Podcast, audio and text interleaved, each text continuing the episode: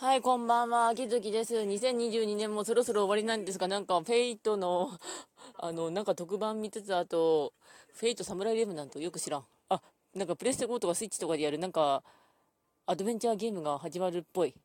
最後の情報は謎。うん。まあ、無双？なんだろうか。まあ、よくわからんが、はい。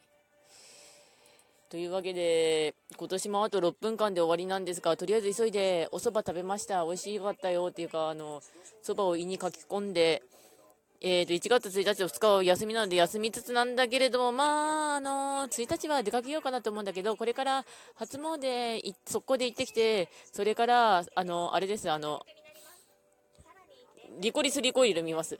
うん。えーと、はい。では、2022年もお世話になりました。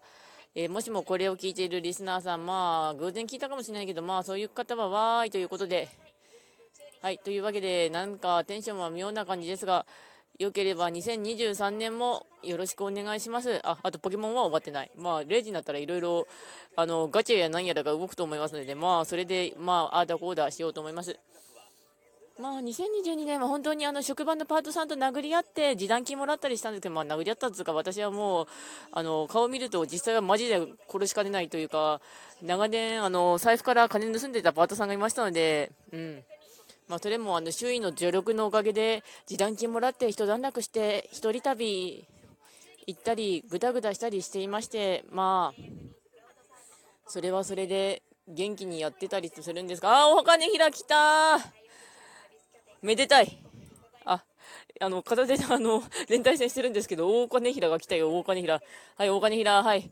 二振り目、大金平、わーい。